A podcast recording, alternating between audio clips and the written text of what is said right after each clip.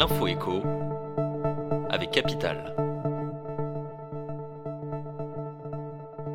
On commence avec le mot du jour, celui du président de la République. En France, on est attaché à la bagnole, et moi, la bagnole, je l'adore, a-t-il lancé sur le plateau du 20h de TF1 et de France 2 dimanche 24 septembre.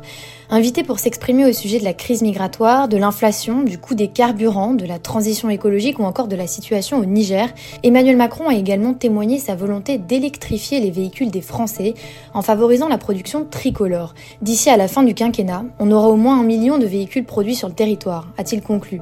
Retrouvez toutes les annonces du président sur capital.fr. On continue avec l'annonce du jour. Au cours de son allocution télévisée dimanche soir, Emmanuel Macron a annoncé une aide d'un maximum de 100 euros pour les travailleurs les plus modestes pour payer la facture du carburant. De cette façon, le président compte lutter contre la flambée des prix à la pompe sans généraliser l'aide à tous les foyers. On n'aide pas les ménages qui n'en ont pas besoin, a-t-il ainsi résumé. La vente à perte proposée par Elisabeth Borne a par ailleurs été laissée tomber.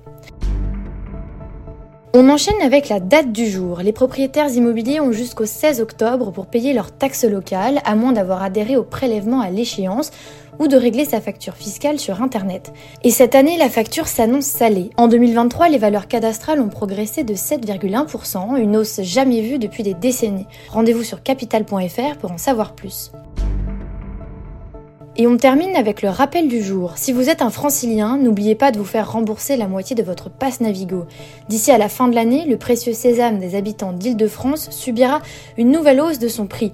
Passé de 75,20 euros à 84,10 euros au 1er janvier 2023, il pourrait atteindre les 90 euros l'année prochaine.